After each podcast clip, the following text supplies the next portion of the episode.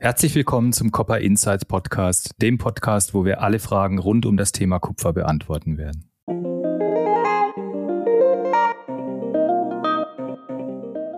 Nickel war ja ein reines Legierungsmetall, Edelstahl war die Hauptanwendung. Jetzt kommen neue Anwendungen dazu, sehr, sehr schnell in großen Volumen. Also Nickel das Zukunftsmetall. Nickel und auch Kobalt, das darf man nicht vergessen, haben durch diesen Grifizierungsgedanken in den Batterien natürlich einen unwahrscheinlichen Hype entwickelt, auch bei Hedgefonds, bei Anlegern. Wir müssen dann natürlich auch ein Recycling-Netzwerk haben, damit wir diese Dinge, die im Umlauf sind, lückenlos äh, wiedergewinnen. Und das ist, glaube ich, der Schlüssel.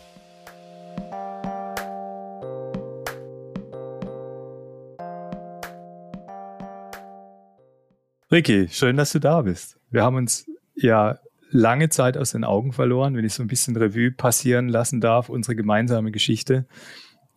Schön, dass du da bist. Du bist Geschäftsführer von Metalloy. Das ist eine, korrigiere mich bitte, eine Tochtergesellschaft der Cronimet oder eine Schwestergesellschaft, wie, wie auch immer man das nennen mag. Äh, und ihr beschäftigt euch mit dem Recycling von Nickellegierung. Ja. Ist das soweit korrekt? Das ist richtig, genau. Also die Cronimet mit dem Hauptsitz in einer dir bekannten Stadt Karlsruhe ist ja eines der größten Unternehmen fürs Recycling von Edelstahlschrotten und äh, hat im Jahr 2006 die Metalloy, die im Norden von Hamburg ansässig ist, gekauft. Und wir haben mit dem Kerngeschäft, dem äh, Edelstahlschrott, eigentlich relativ wenig zu tun. Das, was wir hier machen, das seit über 40 Jahren an dem Standort, ist die Aufbereitung von Superlegierungen oder High-Performance-Alloys, Schrotten, wie man die nennt. Jetzt kommst du ja eigentlich von deiner Historie her, du hast angefangen bei der DEUMU, ne, die Deutsche Erz- und Metallunion in Hannover. Dort hast du ganz klassisch wahrscheinlich eine Ausbildung zum Metallhändler gemacht, wie, ne, wie man das so macht bei einer Metallhandelsfirma.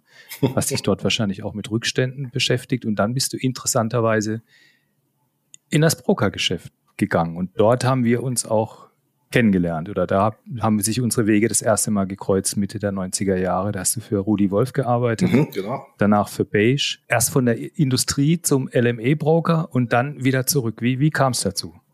Ja, also ich muss dazu sagen, ich äh, bin ja im Metallhandel auch groß geworden. Mein Vater war schon äh, Kupferhändler bei Kabelmetall in Osnabrück und das liegt so ein bisschen an unseren Genen und in der Wiege. Und wie das so als junger Mensch ist, wenn man dann ausgelernt hat bei der Däumu und ich bin meinen Ex-Kollegen immer noch wahnsinnig dankbar für die super Ausbildung. Viele von denen sind auch immer noch im Geschäft äh, bei Brixlec, bei Raven, also viele tolle Jungs, die man da kennengelernt hat. Nur am Ende der Ausbildung äh, ging es dann da irgendwie nicht so weiter, jedenfalls nicht so schnell, wie man das vielleicht als, als, als junger Metallhändler möchte. Und äh, da ich für die Däumu schon das Risikomanagement an der LME gemacht habe, war dann, gab es ein Angebot aus Hamburg damals von Rudolf Wolf und da konnte man nicht Nein sagen. Die große, weite Welt lockte Hannover, war Provinz, dachte man, und äh, Hamburg und London. Ja, das hat, das hat gereizt. Und so kam dann der Wechsel in dies, ins Brokerage-Geschäft. Äh, lange ja in Hamburg bei Rudolf Wolf, dann aber auch eine Zeit lang in London, eine Zeit lang in New York. Äh, dann, dann wieder zurück. Dann kamen da einige Schritte noch zwischendurch mit Enron, die bekannte Pleite, äh, die haben wir da hautnah miterlebt. Und äh, dann gab es nochmal eine Riesenchance, in die Niederlande zu gehen und das Aluminium-Hedging-Buch für BHP Billiton zu übernehmen. Das habe ich dann noch eine Zeit lang gemacht, auch eine, eine große Erfahrung für den einen der weltgrößten Aluminiumproduzenten zu arbeiten. Gigantische Mengen, die da im Risikomanagement abgedeckt und abgewickelt werden mussten. Und ähm, ja, dann kam später ein, ein, ein Anruf aus Karlsruhe von der Familie Pilarski, der Eigentümerfamilie der Croninet, die dann die Metaloy hier gekauft hat und ähm, ja, einen lokalen Geschäftsführer suchte. Die Cronimet war mir damals sehr bekannt, weil ähm, ich die betreut habe in, in meiner Funktion als Broker und da war ich dann so Mitte 30 und wenn man dann die Chance bekommt, äh, einen Geschäftsführungsposten zu übernehmen in einem kerngesunden Mittelstandsunternehmen, an dem Ort, an dem man gerne wohnt und lebt und arbeitet, da konnte ich dann einfach nicht Nein sagen. Muss aber dazu sagen, als ich angefangen habe, äh, wusste ich von diesen Legierungen, die hier bewegt werden, nichts. Das hatte ich mal in der Ausbildung ganz kurz gelernt, aber ich musste auch erst gucken, was ist denn Alloy 718 und Alloy 625. Ähm, nun ist das 16 Jahre her. Ja, ich denke aber trotzdem, dass du den Kontakt zur LME oder zu dem, was da passiert und zum Risikomanagement, Hedging ähm, nicht verloren hast. Auch in deiner jetzigen Position, glaube ich nicht. Bist du nach wie vor sehr, sehr eng dran an dem Markt ähm, kann ich mir zumindest vorstellen, dass, äh, dass äh, dieses Know-how, das du dir da erworben hast, sicherlich auch noch einsetzbar ist in der jetzigen äh, Konstellation und vielleicht auch in, in der Gruppe. Und äh, das ist auch eigentlich so der Grund, um, um jetzt mal den Bogen zu schlagen, äh, warum ich dich wieder aufgestöbert habe, weil Anfang März ist quasi äh, etwas passiert an der LME, gerade im Nickel, was ja schon äh, eine sehr, sehr außergewöhnliche Geschichte war. Schilder das mal so ein bisschen aus, dein, aus deinem Blickwinkel. Jetzt äh, jemand, der mit, mit Nickel dann auch wirklich was zu tun hat. Wie, wie, wie waren diese Tage Anfang März? Ja, also ich muss dazu sagen, wir waren da im äh, Skiurlaub nicht weit von Karlsruhe weg. Wir fahren immer in den schönen Schwarzwald, äh, weil das von Hamburg nicht ganz so weit ist. Und äh, sind da also am Donnerstag, am Freitag losgefahren und da war Nickel, hatte dann schon diese erste Bewegung gemacht, gefühlt so von 24.000 Dollar auf 28, 29. Da habe ich dann auch noch mit dem Büro telefoniert und wir haben äh, beschlossen, wie wir uns positionieren wollen. Wir betreiben also ein sehr aktives Risikomanagement hier auch bei der Metaloy. Das ist bei den Nickelinhalten, die wir in unseren Schrotten haben, absolut erforderlich und das Know-how habe ich auch immer noch und, und, und setze das auch um. Und ja, dann äh, sind da übers Wochenende ja wohl schon Dinge passiert und dann am Montag, Dienstag äh, haben wir uns dann bei der Cronimet zusammen telefoniert. Ich war ja nun noch nicht weit weg, äh, als das dann hochgeschossen ist, teilweise bis 100.000 Dollar. Und muss ehrlich dazu sagen, das ist äh, so bar jeglicher Realität gewesen, dass auch keiner wirklich wusste, was da passiert ist. Man musste sich also auch erstmal, ich habe dann mit dem Büro gesprochen, was ist denn da passiert? Weiß überhaupt irgendjemand, was passiert ist? Und dann hieß es, es ist bis 100.000 Dollar hochgehandelt und bei 80.000 sind irgendwelche Stops äh, ausgelöst worden. Und ich glaube, dass wenn das jemand nachvollziehen kann, dann bestimmt äh, du, Michael, wenn man selber aktiv Risikomanagement betreibt, dann hat man Positionen, diese Positionen werden bewertet. Äh, und wenn man sich dann jetzt vorstellt, dass sich innerhalb von anderthalb oder zwei Tagen der Wert einer Commodity verdreifacht, vervierfacht hat, äh, was das auch für finanzielle Auswirkungen haben kann, sowohl als auf das physische Metallbuch als auch äh, das Risikobuch an der LME.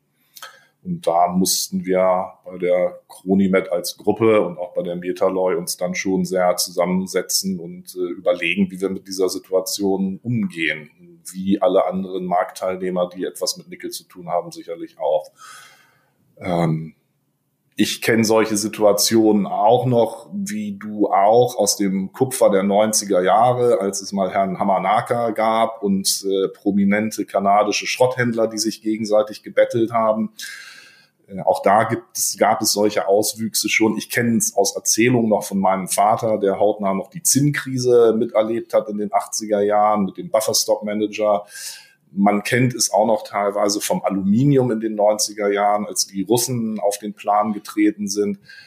So eine heftige Reaktion wie jetzt beim Nickel habe ich allerdings in 35 Jahren Metallhandel auch noch nicht erlebt da fällt es dann auch schwierig, pauschale Lösungen oder pauschale Vorschläge zu, zu finden. Ja, also wir haben das ja auch äh, am Rande mitverfolgt und äh, im ersten, ich muss ganz ehrlich gestehen, so im ersten Moment äh, habe ich gedacht, mein Gott, jetzt mal äh, endlich mal nicht Kupfer, weil Kupfer ja meistens immer der so der prominente Spielball der, der Spekulanten war in der Vergangenheit. Du hast es ange, angesprochen, äh, Sumitomo in den 90er Jahren und diverse andere Geschichten. Jetzt, äh, jetzt letzten Oktober dieser Squeeze im, im, im, im Spread.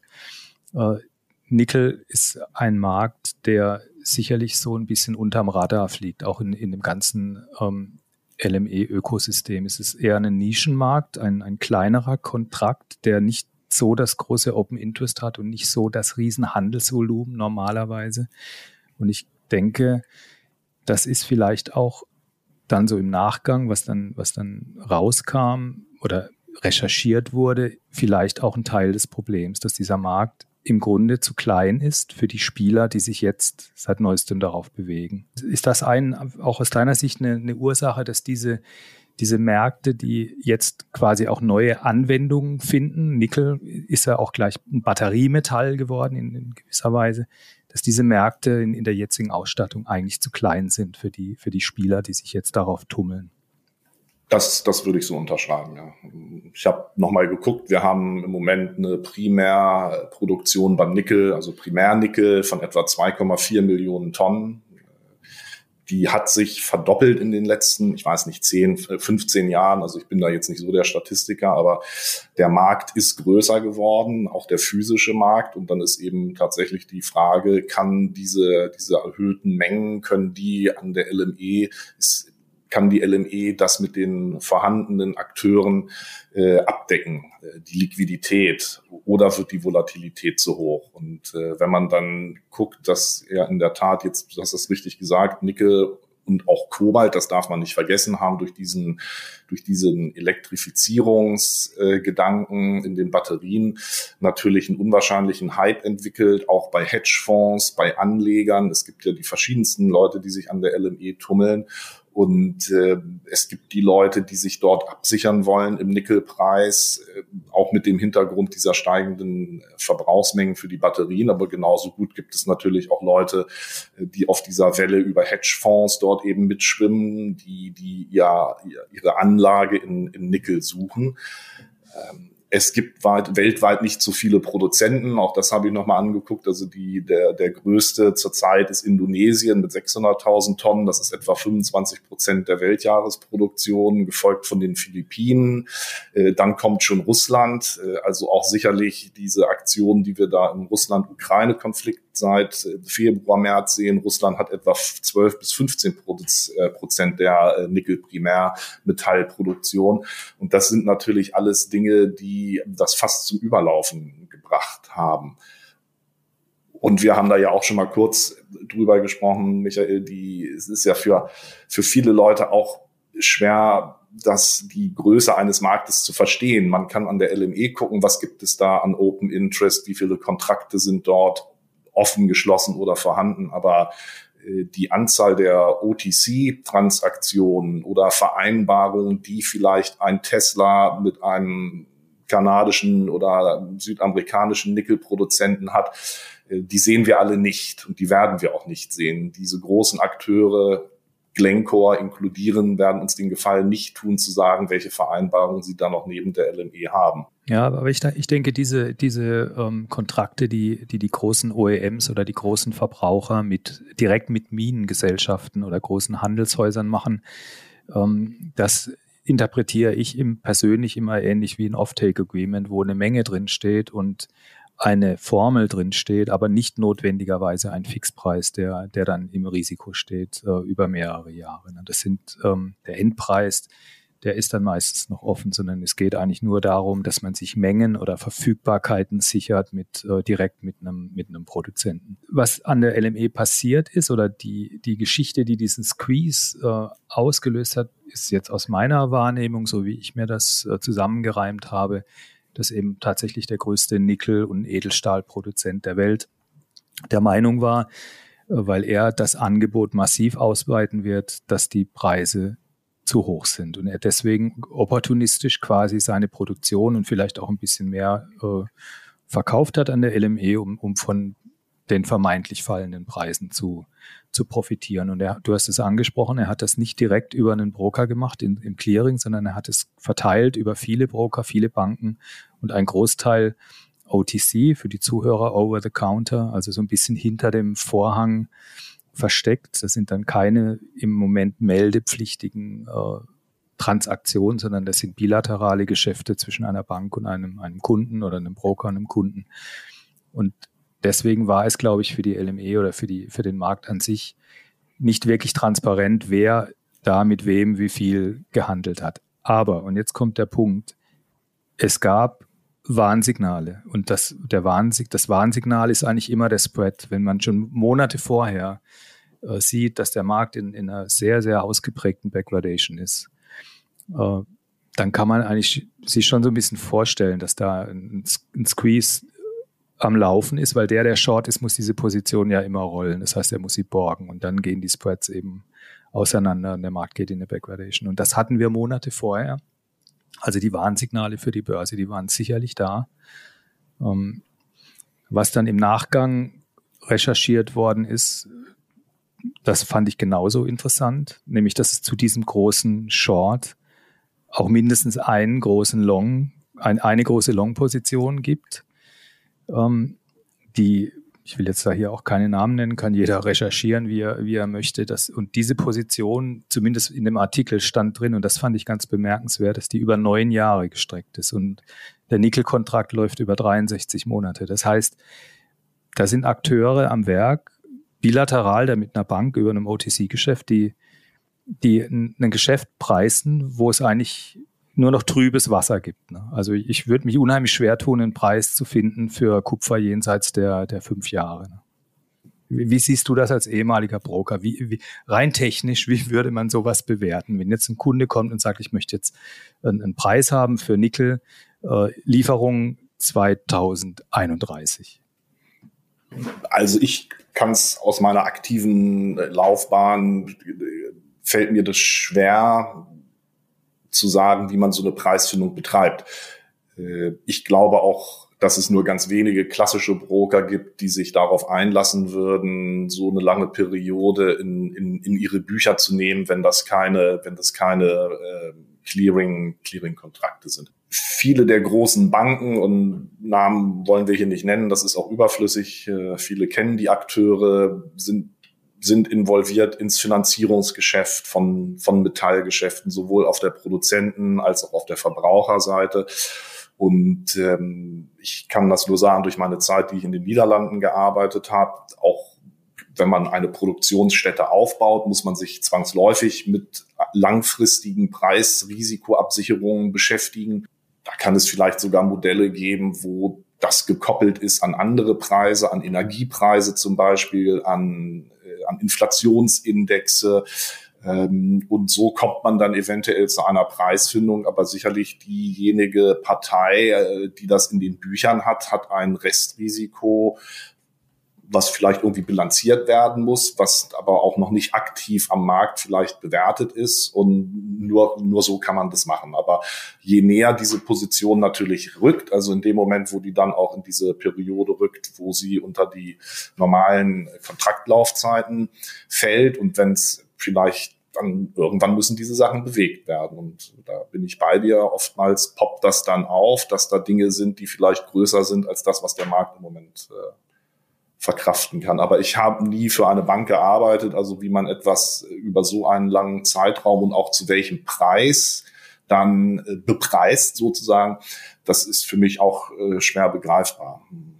Das ist auch immer die Frage, ist das, ist das dann fair? Gibt, aber wenn sich beide wenn sich beide Counterparteien einig sind und das für einen fairen Preis erachten und, und ähm, der eine eben sagt, ich bin bereit, vielleicht großen Abschlag auch hinzunehmen oder einen Aufschlag zu bezahlen, um diese Sicherheit für diesen langen Zeitraum zu haben. Und der andere sagt, okay, äh, dieser Ab- oder Aufschlag, der ist mir groß genug, um dieses Risiko wie eine Versicherungsgesellschaft, um dieses Risiko zu tragen, dann glaube ich schon, dass es da auch noch weitere Deals gibt. Ne? Und du hast gesagt, es ist ein prominentes Beispiel, was, äh, was, was in der Presse äh, zitiert worden ist. Äh, aber die Frage ist für mich manchmal schon in der Nachbetrachtung, es gibt, an, gibt auch prominente, ja, die gesamten Autohersteller müssen ja dieses Risiko irgendwie für sich ab, abdecken und die Batteriehersteller. Da weiß ich aber auch tatsächlich nicht, wie aktiv die sind oder wie aktiv die nicht sind. Es gibt aber zum Beispiel im Automobilbereich und auch in anderen Bereichen, das, das weiß ich noch, das ist auch bekannt,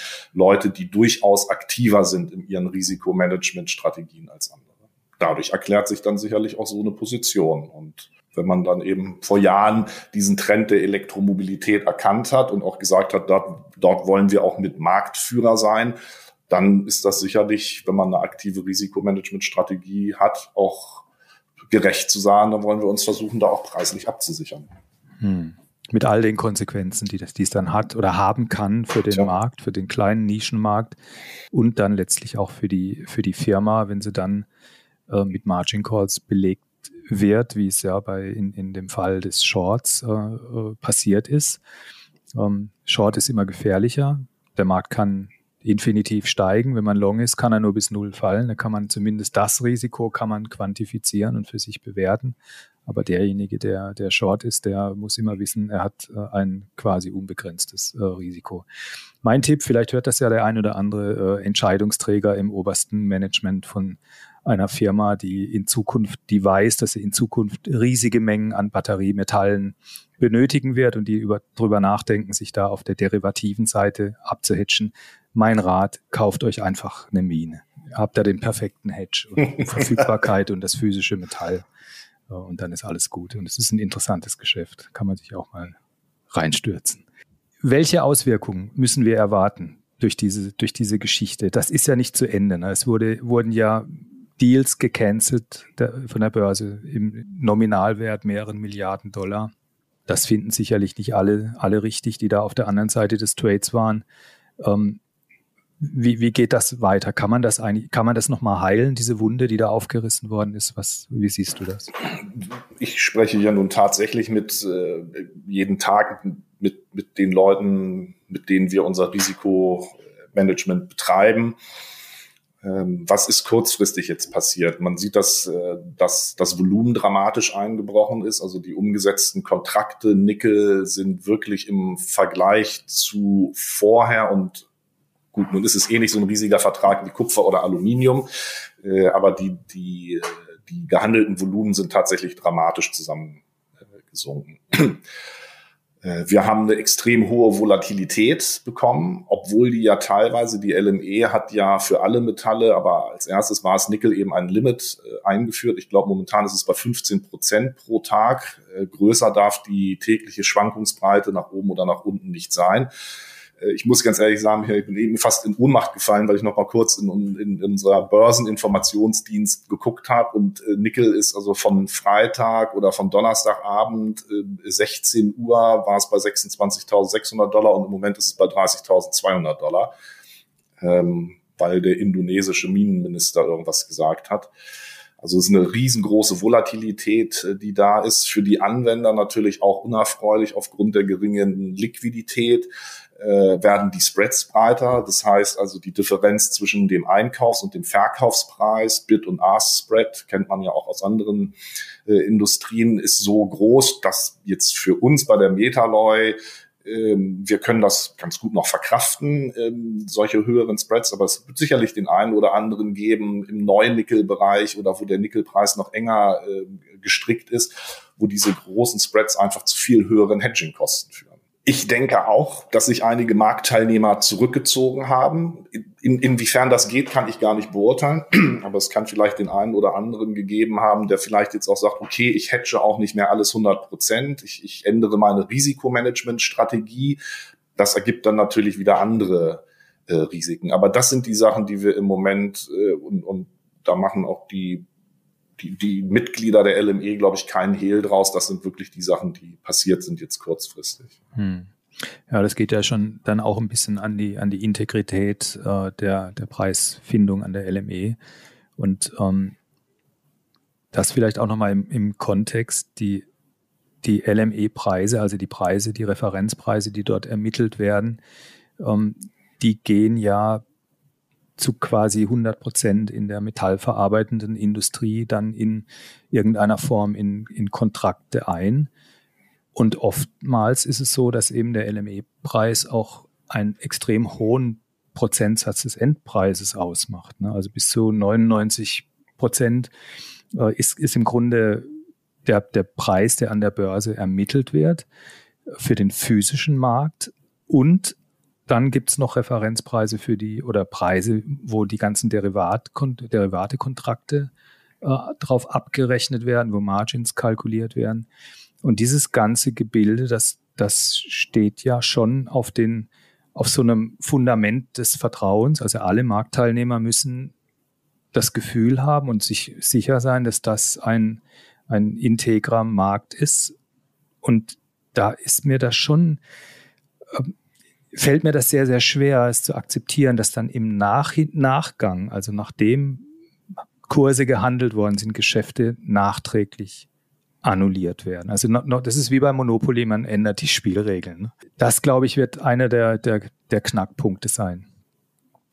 Das glaube ich auch. Ich könnte mir auch vorstellen, dass es da zwischen vielen Parteien und der LME und dem Clearinghouse und auch den Aufsichtsbehörden noch intensive Gespräche gibt. Ne? Denn wenn ich jetzt überlege, dass ich irgendeine Position habe und Nickel ist bei 80.000 und ich verkaufe da was und äh, dann wird mir hinterher erzählt, das ist aber dem ist jetzt nicht mehr so.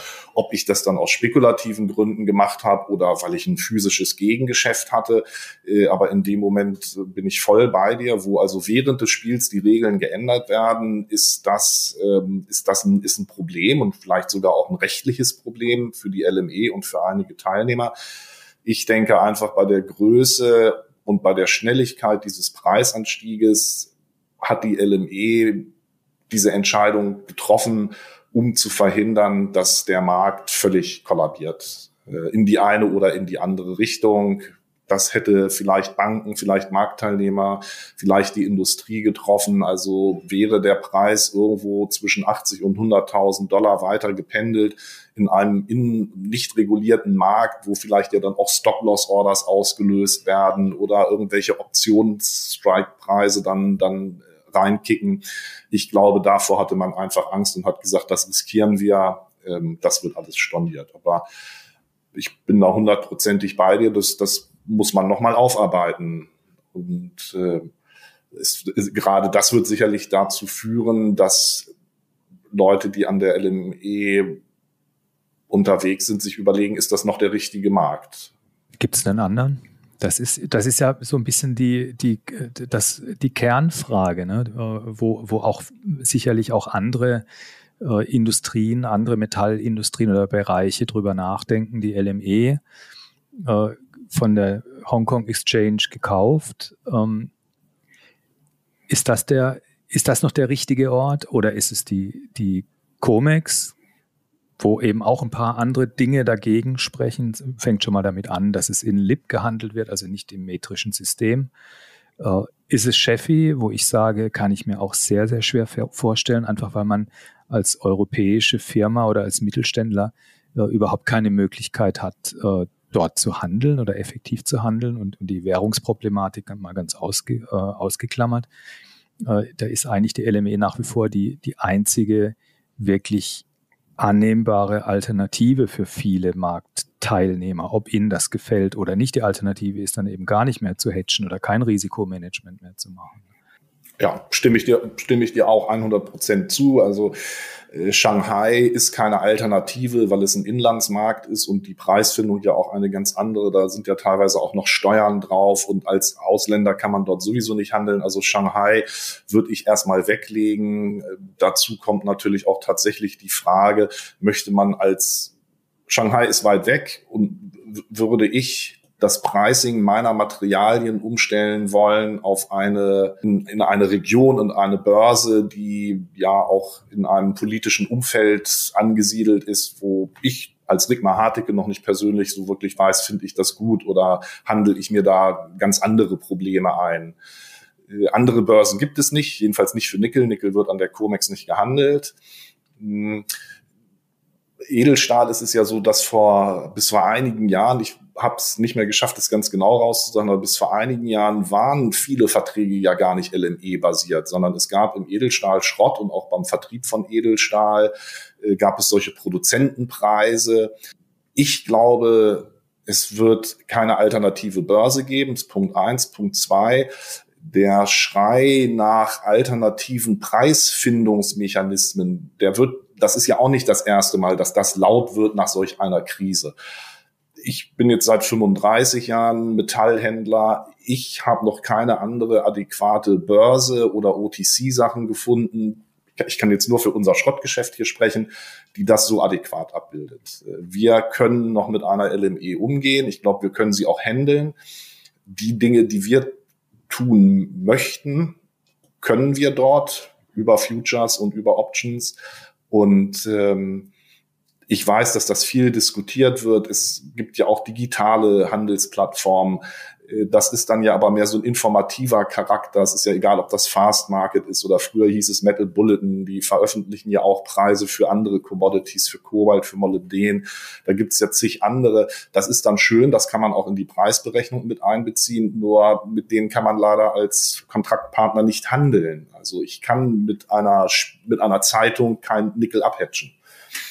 Von daher denke ich, dass ähm, ist im Moment noch keine Alternative, außer die großen Edelstahlhersteller und die großen äh, Nickelproduzenten und vielleicht auch die großen Schrotthändler und noch andere Interessenten oder Beteiligte setzen sich zusammen und man denkt tatsächlich über andere Alternativen nach. Keine Ahnung, Festpreis für ein Jahr, wo man sich dann dran hält. Dann ist aber auch schon wieder die Frage, geht das ins Kartellrecht? Kann man das überhaupt? Das ist, glaube ich, alles nicht so einfach. Und ähm, seit wann gibt's die LME? 1877 mit ihren Krisen und Ausfällen, die sie hatte. Ich bin überzeugt davon, dass wenn ich in Rente gehe, wird es die LME noch geben und wir werden da auch noch Nickelkontrakte handeln. Wahrscheinlich, ähm, ich stimme ja zu, das wird so sein, auch weil ich eben auch äh, keine wirklich valide Alternative sehe ja, im Moment. Ähm, was ich mir aber sehr gut vorstellen kann, die LME hat ja jetzt wieder ein, ein Consulting Paper auf den Weg gebracht, wo man jetzt auch versucht herauszufinden, wie groß eigentlich dieser OTC-Markt ist. Also man versucht quasi seine Mitglieder dazu zu bewegen, äh, die Bücher oder Transparenz herzustellen, was da so ein bisschen im Verborgenen äh, schlummert. Ob das jedem gefällt, sei mal dahingestellt. Aber ich denke, dass das in die richtige Richtung geht und dass man auch mit Wellenbrechern arbeiten muss, hätte man in der Vergangenheit schon machen können, was jetzt, du hast es vorhin angesprochen, dass der Markt eben nur um einen bestimmten Prozentsatz am Tag äh, Limit up oder Limit down äh, schwanken kann. Analog zur Chefi übrigens, das ist in Shanghai auch, äh, auch so und in, an manchen Aktienbörsen. Ähm, was ich auch einen interessanten Ansatz fände, ist, wenn man einfach sich mal anguckt, wie viel, was ist das Open Interest dieses Marktes, wie sind die historischen Volumen äh, und dass man eben quasi dafür sorgt, dass einzelne Handelsteilnehmer nicht einen überproportional großen Anteil am, am Open Interest oder an, an Positionen generell ähm, bewegen oder, oder halten dürfen. Ne? Das, das ist, glaube ich, dieses Klumpenrisiko. Das ist, glaube ich, auch ein, einer der, der, der wichtigsten Punkte, dass man das so ein bisschen rausnimmt. Ne? Weil, und was ich schon immer sage, äh, im Grunde muss der Hebel raus aus diesem Geschäft, ne? weil es sind viel zu viele Marktteilnehmer, die, die mit, die massiv gehebelt sind, die auf Margins äh, handeln, ähnlich wie, wie auf den äh, Aktienmärkten in Amerika. Äh, und dann geht das eben ganz, ganz schnell schief, wenn man so eine Position dann eigentlich gar nicht wirklich halten kann. Dieses Modell ist ja seit Jahren und Jahrzehnten so. Ähm, mir ist in der letzten Konsequenz noch nicht ganz klar, was es bedeuten würde für viele industrielle Teilnehmer, wenn man dieses System des, der Margen oder der Kreditlinienvergabe eben toppen würden, weil ich mir dann nicht sicher bin, wie viele Marktteilnehmer dann ja sich das das Hedgen nicht mehr leisten könnten. Ne, das ist ja die Frage, wen wen trifft das am Ende mehr? Ja, das ist sicherlich ein Punkt, dass man eben als äh, Industrie ähm, eben nicht nicht so finanzkräftig ist wie ein Hedgefonds, der der das quasi als Geschäftsmodell hat und der quasi ja, einen Freibrief hätte, wenn er oder einen Vorteil hätte gegenüber anderen anderen Marktteilnehmern. Ähm, sicherlich wird es teurer werden, ne? das ist auch klar. Die, wenn die Kapitalanforderungen steigen, dann würden diese Hedgegeschäfte oder diese Risiko, ähm, dieses Verschieben des Risikos in die Verarbeitungsstufen, jeder will es loswerden, dann müsste natürlich auch derjenige, der es dann am Ende nimmt, äh, auch eine höhere Risikoprämie dafür bekommen, dass er, dass er dieses Geschäft dann eben auch macht. Ne? Und das ist vielleicht einer der, der positiven Effekte daraus. Ich muss ich auch nochmal drüber nachdenken. Ich bin sehr gespannt, was die LME äh, womit sie rauskommen, was dann die Konsequenz äh, sein wird äh, aus diesem aus diesem Debakel und äh, bin ich sehr gespannt drauf. Aber ich denke auch, so wie wie du das gerade gesagt hast, äh, wenn wir in Rente sind, wird es das immer noch geben und wahrscheinlich noch lange äh, lange darüber hinaus, einfach weil es keine Alternative gibt, zumindest im Moment noch nicht. Und diese Nischenmärkte, so ganz nebenbei, Nickel ist ein Metall, Zinn ist, ist in meinen Augen das nächste, was, äh, was so ein Mauerblümchen-Dasein führt, aber was enorm wichtig werden wird in den nächsten Jahren. Ähm, aber bleiben wir mal bei Nickel. Nickel war ja ein reines Legierungsmetall. Edel, Edelstahl war die Hauptanwendung. Jetzt kommen neue Anwendungen dazu, sehr, sehr schnell in großen Volumen ähm, über die batterieelektrischen Fahrzeuge und äh, überhaupt Batterietechnik ist Nickel, glaube ich, nicht wirklich zu ersetzen in, äh, in, diesem, in diesem Feld. Also Nickel, das Zukunftsmetall, würdest du mir da zustimmen? Wie, wie, seht ihr das als, als Unternehmensgruppe? Ja, ich denke schon. Ne? Ich habe mir jetzt im Vorfeld auch noch mal ein paar, paar Zahlen angeguckt. Ähm, wie gesagt, wir hatten vorhin schon, habe ich schon einmal erwähnt, die Jahresproduktion liegt momentan bei Primärnickel von etwa bei 2,4, 2,5 Millionen Tonnen. Die Verbräuche liegen bei zwischen 2,6 und 2,8 Millionen Tonnen. So dann das ist jetzt immer die Frage, welche Rechnung macht man da auf? Das ist beim Aluminium und beim Kupfer auch ähnlich schwierig. Dann kommen ja noch die Schrottanteile dazu. Aber das gibt ja auch immer die International Nickel Study Group raus und auch andere Leute. Ist der Markt überversorgt? Ist der Markt unterversorgt? Aber meistens bewegt sich das in so einer Range zwischen 30 und 70, vielleicht auch mal 100.000 Tonnen, wo der Markt über- oder unterversorgt ist. Das ist. Aber es gibt keine großen Differenzen zwischen, zwischen dem, was produziert wird und dem, was was verbraucht wird. Da ist in den letzten Jahren einiges dazugekommen, ja auch äh, viel von diesem Nickel Pig Iron, also das Material, was aus, äh, aus den Philippinen und aus Indonesien kommt. Wir haben beim Edelstahl zurzeit weltweit eine Produktion, ich glaube, von etwa so 44, 45 Millionen Tonnen. Äh, die Prognosen für die nächsten Jahre sind äh, alleine aus dem Edelstahl, also ich spreche jetzt noch von den klassischen Märkten, gar nicht von den neuen, zwischen dreieinhalb und vier Prozent wird der Edelstahlverbrauch oder die Herstellung jedes Jahr wachsen. Dazu kommen dann zum Beispiel die Märkte, mit denen wir uns bei der Metalloy beschäftigen, also diese High-Performance-Alloys oder Superlegierung, wie man sie auch nennt. Viel Verwendung im Flugzeugbau, in Triebwerken, äh, Öl und Gas, ähm, überall, wo, wo große Korrosionsbeständigkeit gefordert ist. Äh, ob man das jetzt politisch richtig findet oder nicht. Deutschland hat, glaube ich, jetzt heute gerade verabschiedet, dieses, äh, diese 100 Milliarden Euro Sondervermögen.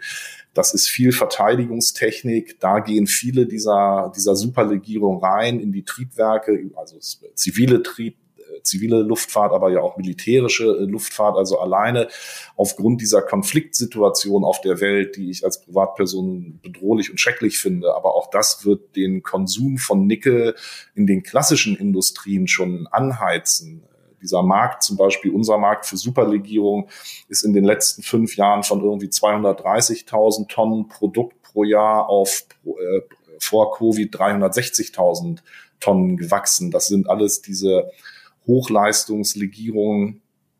Die Welt wird immer komplexer, Anwendungen werden immer komplexer. Und ja, Nickel ähm, wird, wird ein Zukunftsmetall sein.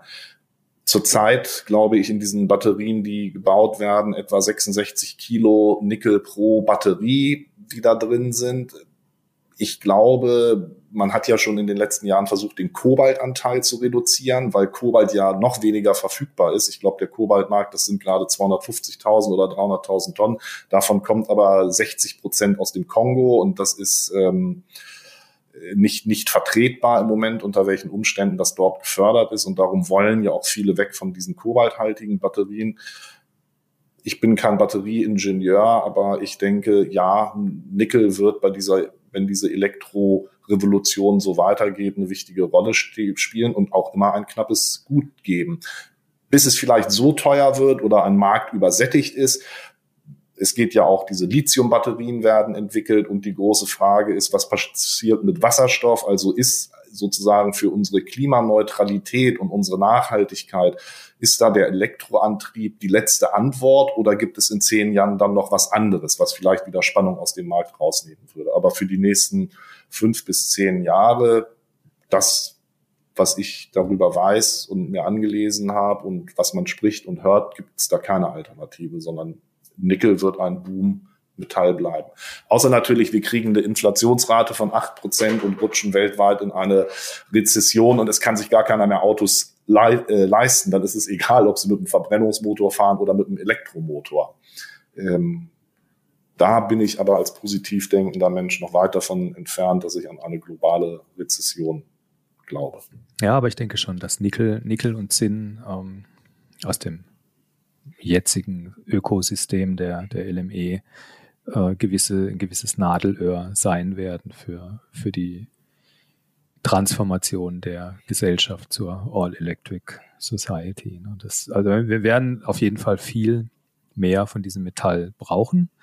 Und was wir parallel natürlich auch machen müssen, ist für die, für die Erstausstattung äh, mag das reichen, aber wir müssen dann natürlich auch ein Recycling-Netzwerk haben, dass wir diese Dinge, die im Umlauf sind, lückenlos äh, wiedergewinnen. Und das ist, glaube ich, der, der Schlüssel, ne? dass man nicht unzählige neue Minen äh, erschließen muss, sondern dass man einfach ein Recycling-Netzwerk aufbauen muss, um diese komplexen Metalle dann dem Kreislauf wieder zuzuführen. Ne? Ob das Lithium ist oder ob das Nickel ist oder Kobalt, ist eigentlich ganz egal, ne? sondern es muss dafür gesorgt werden, dass man ein paar Jahre quasi über die erste Lebensdauer ähm, einmal eine, eine, Investition macht in Primärmetall, dass man aber dann alles, was dann aus dem Kreislauf geht, äh, so lückenlos wie möglich wieder, wieder recycelt und dem, dem Stoffkreislauf wieder zuführen kann. Ich glaube, das ist der, der Schlüssel und es ist sicherlich auch bei vielen anderen äh, Anwendungen äh, der Fall im Moment.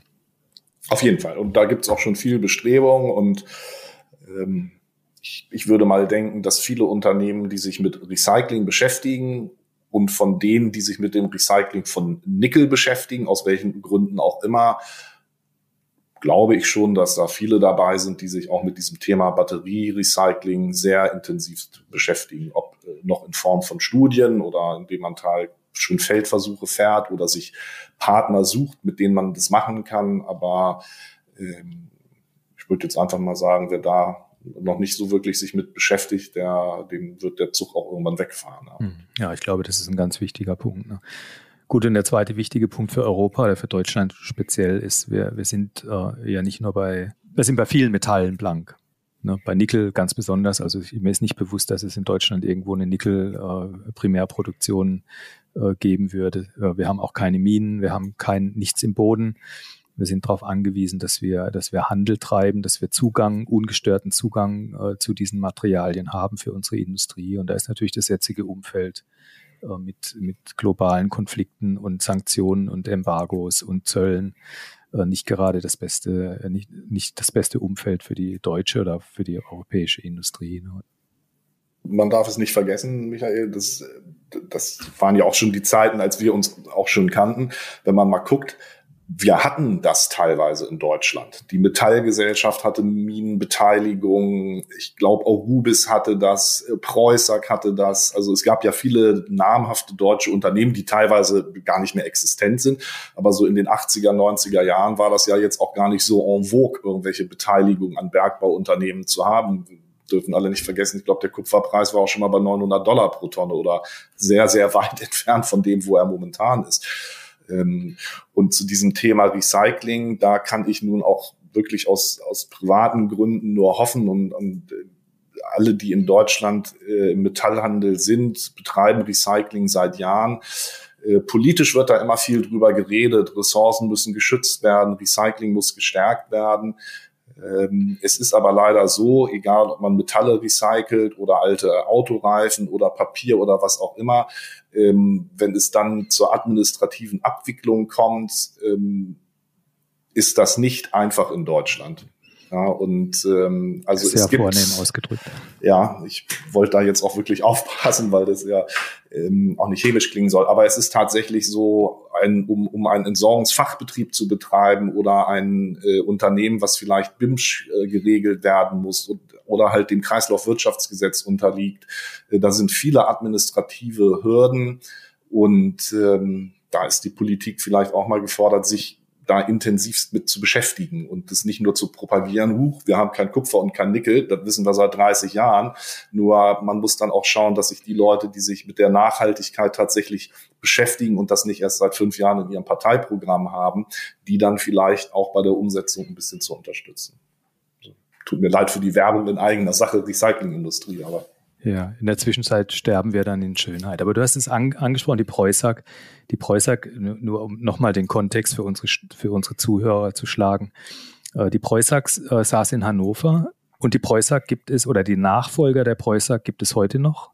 Und äh, zwar ist das die TUI. Also wenn, wenn jemand im Robinson Club am Strand liegt, dann kann er sich ungefähr vorstellen, vor 22 Jahren hatte diese Firma unter anderem, und das ist äh, eine der besten und schönsten Zinnschmelzen weltweit, Aber ich weiß jetzt nicht, ob es auf Phuket einen Robinson Club gibt. Auf jeden Fall gibt es auf Phuket diese Zinsschmelze und die gehört, die war tatsächlich unter in deutscher Hand, gehörte der Preußack und ist dann quasi äh, verscherbelt worden, Management Buyout an, an die AMT. Ähm, nur um das nochmal so ein bisschen den, den, den Bogen zu schlagen in die Vergangenheit, dass man, wie du schon sagtest, mit Metallgesellschaft und Preußack diese, diese Industriegeschichten hatte in Deutschland, diese Bergbauaktivitäten hatte und dann hat man sie quasi ohne Not, weil es einfach nicht mehr sexy war, um, die, in, um, um in dieser Zeit äh, quasi abgewickelt, äh, verschenkt, verkauft. Ähm, ja, so holt einem die, die Geschichte dann äh, ein. Ich muss jedes Mal schmunzeln, wenn ich, wenn ich TUI lese und äh, mir vorstelle, was hätte daraus werden können.